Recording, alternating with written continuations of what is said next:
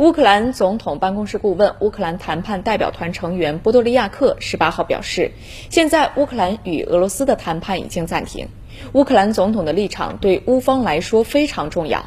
当他指示有必要开始谈判应该秉持哪些立场乌方才会这样做。但现在是不可能谈判的。